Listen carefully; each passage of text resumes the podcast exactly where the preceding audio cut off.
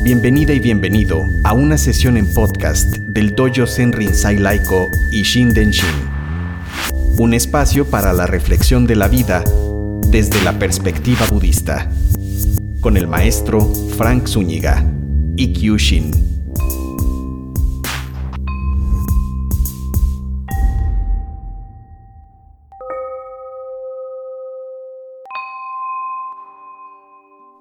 La sustancia de la mente.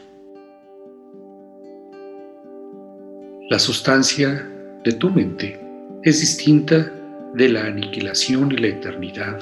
Su esencia no sutil, contaminada ni es pura, serena y completa está presente tanto en la gente corriente como en los sabios y funciona receptivamente sin convenciones. Los reinos de la experiencia y los estados del ser son solo manifestaciones de tu propia mente. ¿Acaso el reflejo de la luna en el agua y las imágenes de un espejo tienen un origen o están sujetos a la extinción, si en realidad conoces esto, estás plenamente equipado. La razón por la que los sabios han manifestado su presencia espiritual para servirnos de modelos y han presentado una amplia variedad de desconcertantes sentencias es simplemente para ilustrar la paz fundamental del conjunto de la realidad y ayudarnos a regresar a la raíz.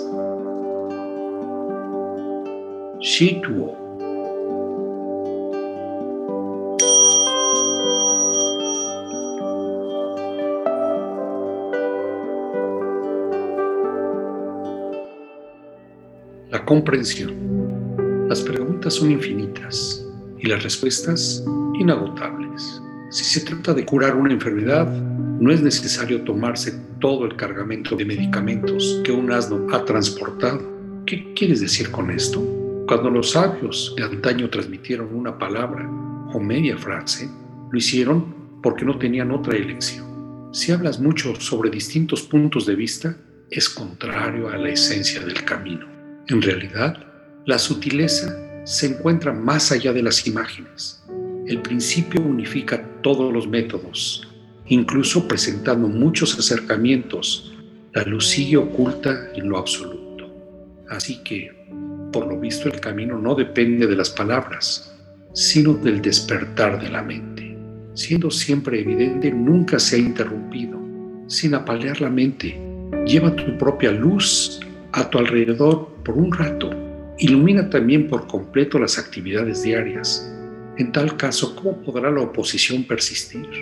Por lo tanto, se dice que todo el universo no es más que una ilusión, a no ser que inmediatamente comprendas el vehículo de la verdad y recorras al mismo tiempo el sendero místico olvidándote del sujeto y del objeto, alcanzando así la básicamente originaria, trascendiendo los problemas mundanos y comprendiendo las huestes de demonios. Si entiendes todo esto realmente, hará que seas feliz durante toda la vida. Y si aún no lo comprendes, es porque no quieres. William.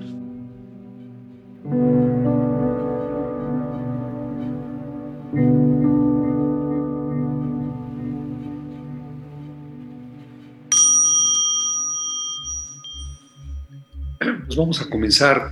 Primero voy a dar lectura a los dos textos. El primero de ellos dice la sustancia de la mente. Aquí es algo que inclusive con un poco de, pues vamos a llamarle de mala intención de mi parte, les pregunto, ¿la mente tiene sustancia? No que todo es insustancial, hasta la mente sería insustancial. Entonces, ¿por qué este maestro habla de la sustancia de la mente?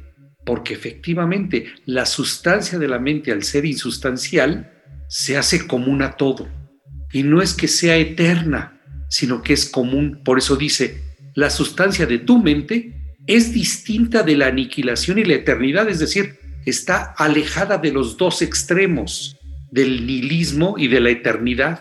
Está alejada de conceptos. Y luego dice, su esencia no está contaminada, pero tampoco es pura. ¿De qué está hablando allí? Que la esencia de la mente es la vacuidad. ¿Ven cómo hay la relación en esto? Pero los maestros, como dice Shitu, que es este maestro, dice, se valen de estas cosas, se valen de esta argumentación para hacer que nuestra mente se centre nuevamente, porque nosotros nos gusta andar peleando entre conceptos, nos gusta ser los observadores del objeto. Y creamos allí la dualidad efectivamente. Y luego dice, esta sustancia es serena y completa, está presente en la gente corriente como en los sabios y funciona receptivamente sin convenciones. Los reinos de la experiencia y los estados del ser son solo manifestaciones de tu propia mente. ¿Qué quiere decir? Que nosotros le asignamos a las cosas etiquetas y conceptos. Nosotros le asignamos esto. Pero inclusive esa idea que tenemos acerca de las cosas se queda corta. Vamos a suponer, les voy a poner un ejemplo, ¿no? Todos estamos parados ahorita o sentados en el planeta Tierra. ¿Qué es el planeta Tierra? Seguramente en nuestra mente vamos a empezar a decir, bueno, pues es el tercer planeta del sistema solar. Los que sepan un poco más de astronomía van a decir, pesa tantas millones de toneladas el planeta, gira alrededor de su propio eje en 24 horas y hace una vuelta al Sol en 12 meses, ¿no? Bueno, pero ¿eso es realmente la Tierra? Estamos describiendo ahí un proceso nada más, ¿eh? Estamos describiendo lo más burdo, como dirían los españoles, lo más grosero, lo grosso, esto grueso. Pero ¿qué realmente es la Tierra? Si lo observamos, la Tierra y nosotros somos uno. Y ahí me voy a ir un poco más hacia el año 500 antes de la era común, que es la época de el Buda, de Pitágoras y del mismo Confucio. Esta época que le llaman también la era axial, la era del cambio, la era donde los grandes pensadores forjaron lo que ahora es la cultura moderna, ¿no? El cambio completamente de la mente. Y voy a hablar, no, ahorita no del Buda, voy a hablar de Pitágoras, ¿eh? A Pitágoras lo recordamos todos por el teorema, ¿verdad? El teorema de Pitágoras. ¿Y qué dice el teorema de Pitágoras? Es un triangulito, ¿no? El cuadrado de uno de los ángulos es igual a la suma del cuadrado de los otros dos, ¿no? Pero ¿qué significa eso? significa que ese triángulo, como lo tenemos así, si le hacemos las otras tres líneas para hacer un cuadrado y sacamos su superficie, y luego del otro lado del triángulo hacemos lo mismo, y debajo del otro hacemos lo mismo, y luego sacamos sus superficies, pues efectivamente así es como entendemos el teorema de Pitágoras, que ni era de Pitágoras, fíjense. Era un teorema de los geómetras de los sabios y se llamaban entre ellos sacerdotes geómetras de Egipto. Él fue a estudiar a Egipto y es uno de los conceptos que comunicó cuando regresó a Grecia. Pero eso es lo de menos, ese es lo más grueso que nos acordamos de Pitágoras. Él llegó con un concepto que se llamó los números. Dice que si no entendemos el número, no podemos entender nada. Pero no estaba hablando nuevamente de lo grueso, de uno más uno son dos y así.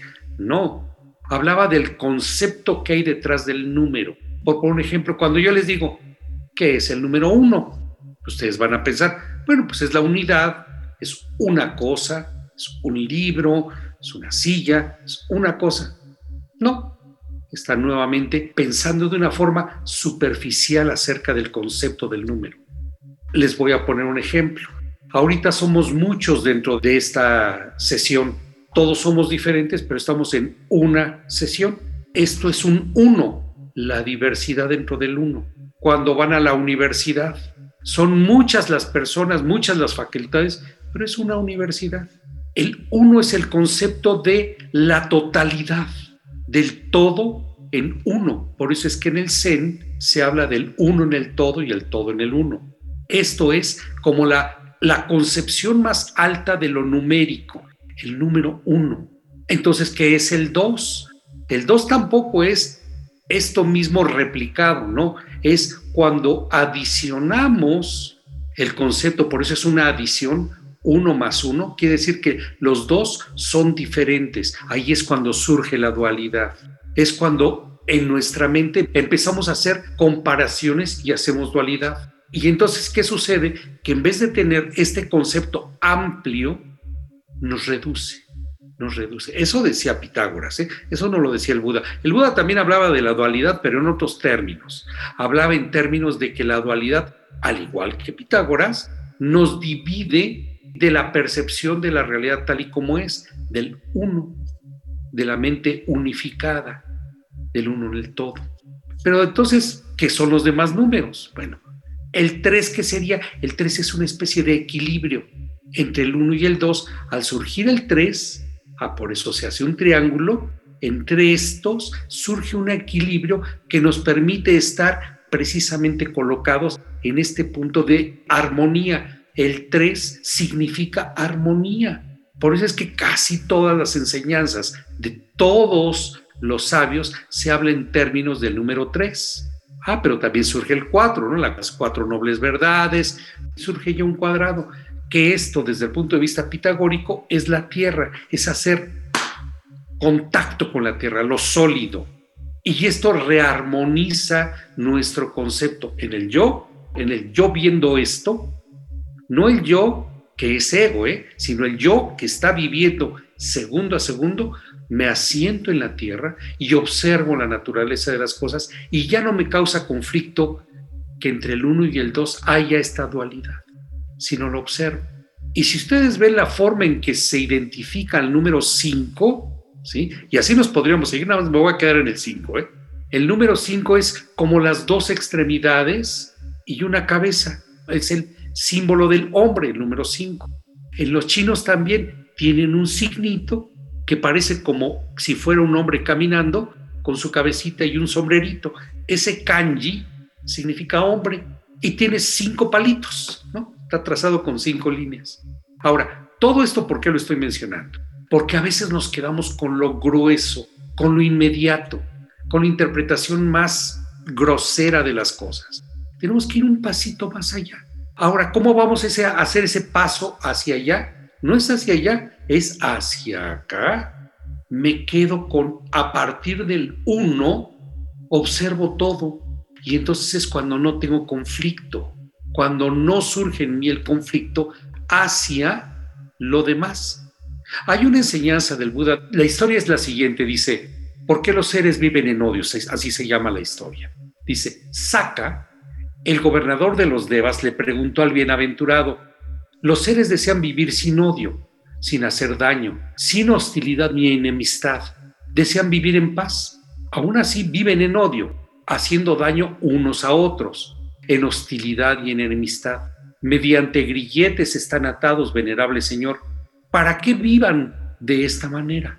Dice, el bienaventurado dijo al gobernador de los Devas, son los lazos de la envidia y la mezquindad que atan a los seres de manera tal que por más que deseen vivir sin odio, sin hacer daño, sin hostilidad ni enemistad, que deseen vivir en paz, aún así viven en odio haciendo daño unos a otros, en hostilidad y enemistad. Esto es lo que el bienaventurado le respondió al Saca. Deleitándose en esto, exclamó así Saca. Así es, bienaventurado, así es, oh sublime. Mediante la respuesta del bienaventurado pude superar mi duda y liberarme de la incertidumbre. Entonces, Saca, habiendo expresado su apreciación, hizo otra pregunta. Pero, venerable Señor, ¿qué es lo que hace que surja la envidia y la mezquindad? ¿Cuál es el origen y cómo nacen y cómo surge?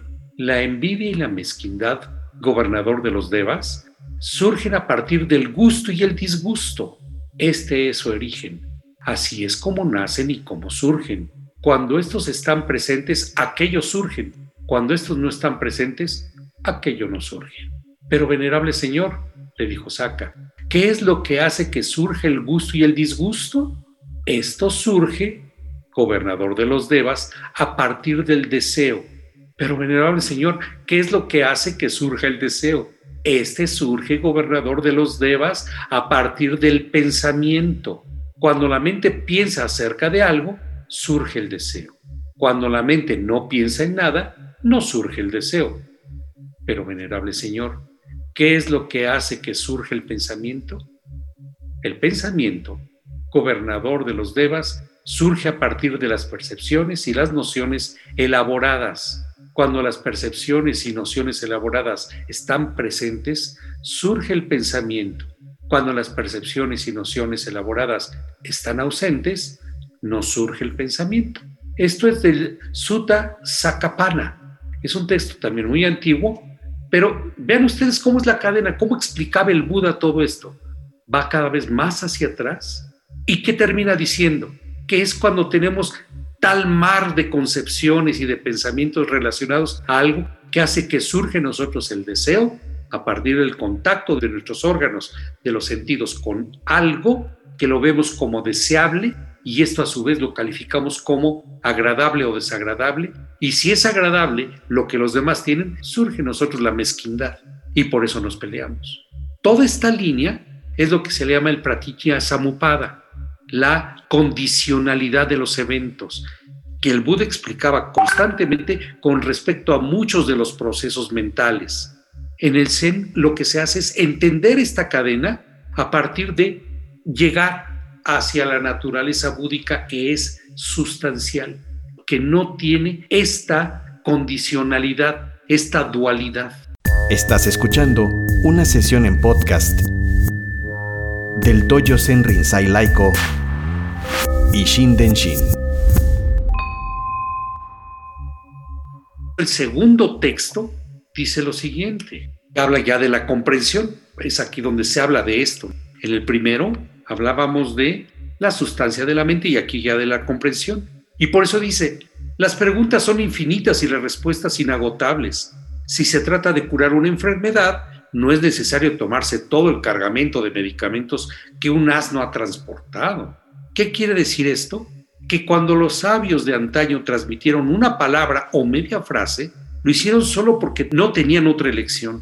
Si hablas mucho sobre distintos puntos de vista, es contrario a la esencia del camino. Es decir, estamos en turbia. Entre más hablamos de, imagínense que todos dijéramos, alguien llegara a preguntarnos, ¿cuál es el camino hacia la iluminación? Y todos dijéramos, es acá, no es para acá, es para allá. ¿Qué vamos a hacer? Lo vamos a enturbiar. ¿Qué pasa si únicamente nos quedamos callados y señalamos? Eso sería más eficiente. Y luego dice, en realidad la sutileza se encuentra más allá de las imágenes el principio unifica todos los métodos, incluso presentando muchos acercamientos. La luz sigue oculta en lo absoluto. Aquí lo que dice no es que todos los caminos vayan igual o nos vayan a conducir todos a lo mismo. No, es que los maestros han presentado diversas aproximaciones, pero que en el fondo todas tienen esta misma sustancia, que es la naturaleza búdica de nuestra mente. Es decir, lo que nos dicen es detente, ya detén esa mente de chango, deténla, domestica al chango y haz lo que te siga a ti, no tú sigas al chango. Detente y observa la naturaleza de las cosas. Por eso continúa diciendo, así que por lo visto el camino no depende de las palabras, sino del despertar de la mente, siendo siempre evidente, nunca se ha interrumpido, sin apalear la mente, es decir, no tenemos que maltratar a la mente con esfuerzos. Lleva tu propia luz a tu alrededor por un rato. Ilumina también por completo las actividades diarias. En tal caso, ¿cómo podrá la oposición persistir? La oposición de la dualidad. ¿Cómo podría persistir si lo que hacemos es simplemente no depender de estos conceptos y palabras, sino simplemente observamos la realidad tal y como es? Dice, por lo tanto, se dice que todo el universo no es más que una ilusión, a no ser que inmediatamente comprendas el vehículo de la verdad y recorras al mismo tiempo el sendero, olvidándote del sujeto y el objeto, alcanzando la básica mente originaria, trascendiendo así los problemas mundanos y comprendiendo las huestes de los demonios, que son las que nos originamos con nuestros pensamientos. Si entiendes todo esto realmente, hará que seas feliz durante toda la vida. Si aún no lo comprendes, es porque no quieres. Entendemos la lógica ahí, ¿verdad? Es que cuando nosotros estamos, esto que es el uno, la unidad, empezamos a hacer este ¡puc! la sacamos y yo soy el sujeto y tú eres el objeto y te estoy bien, ya, ya, ya la regamos. Lo que tenemos que hacer es, como decían, ser uno, nosotros, este uno en el todo, y entender que somos parte, que no somos una gota del océano, sino somos el océano expresado en una gota. Tenemos la misma sustancia de ese océano, por lo tanto somos uno. somos uno con ello. Y por lo tanto también aquí, fíjense, hay otro maestro tibetano que me, sorprendió cuando lo leí, se llama Gampopa, este maestro, me sorprendió porque pareciera que también le quiere dar lecciones a Shariputra, que Shariputra era un gran intelectual, pero él lo que hacía era conceptos y conceptos y conceptos. Y le dice, no porque fueran contemporáneos, al contrario, Shariputra ya había muerto, pero lo toma de ejemplo como figura icónica y dice, oh Shariputra, quien permanece absorto en la realidad última, el tiempo de un chasquido de dedos, acrecienta más sus méritos que estudiando el Dharma durante todo un kalpa. En consecuencia, Shariputra instruye asiduamente a los demás en la absorción de la realidad última. Shariputra, todos los bodhisattvas cuya budeidad ha sido predicha permanecen únicamente en esta absorción. Entonces, como ven, no importa que sea tibetano, ahorita leí un texto tibetano, un texto de las palabras directamente del Buda, ¿no? Dada Asaka, el rey, el regente de los devas, y leí dos textos chinos. El sabor del Dharma es exactamente el mismo, es el sabor de la libertad de nuestros puntos de vista para entender la realidad tal y como es, tal y como es sin mis conceptos, sin mis filtros, sin mis prejuicios. Ver las cosas como son nos hace vivir felices. Yo les voy a dejar una tarea para la semana, ¿eh? que la próxima vez que mediten pongan una sonrisa en sus bocas. Mediten sonriendo, van a ver la diferencia. ¿eh? ¿Y por qué se los estoy diciendo? Cuando ustedes ven cualquiera de las rupas o de las esculturas del Buda, Nunca van a ver al Buda con una expresión austera y seria. Lo van a ver siempre sonriendo, porque la práctica de la meditación es gozosa. Pero experimentenlo, no me crean. Simplemente pongan una sonrisa cada vez que meditan y su propio cerebro empieza a generar serotonina, dopamina, oxitocina, todas estas cosas y se vuelve una práctica gozosa. Experimentenlo. Muy bien, pues bueno, ahí terminamos la parte de la instrucción. Les agradezco a todos y nos vemos la próxima semana. Has escuchado una sesión en podcast del Dojo Zen Rinzai Laiko y Shinden Shin, un espacio para la reflexión de la vida desde la perspectiva budista, con el maestro Frank Zúñiga y Kyushin. Para más información acerca de la práctica budista en este Dojo Zen Rinzai Laiko, visita la página en Facebook de Ishin Denshin.